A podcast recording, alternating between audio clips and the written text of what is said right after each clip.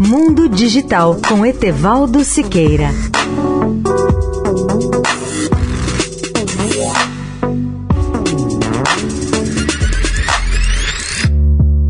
Olá, ouvintes da Eldorado.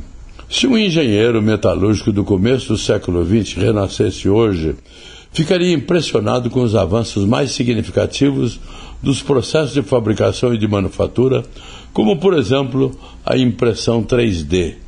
Quem já visitou instalações de indústria desse tipo se admira com o tamanho das máquinas, que chegam a ter 6 metros de altura e a pesar quase 30 toneladas.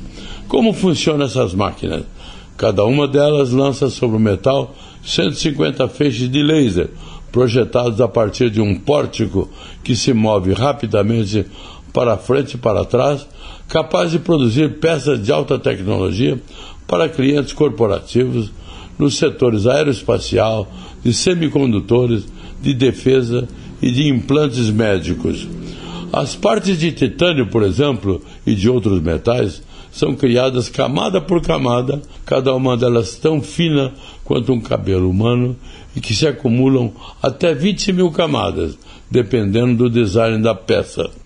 Essas máquinas super avançadas são hermeticamente seladas e no interior a atmosfera é principalmente de argônio, um gás nobre, um dos menos reativos, que não se combina com nenhum outro elemento o que reduz a chance de impurezas que causam defeitos em uma peça. Leia o artigo sobre o tema no portal mundodigital.net.br.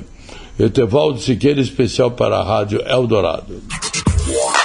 Mundo Digital com Etevaldo Siqueira.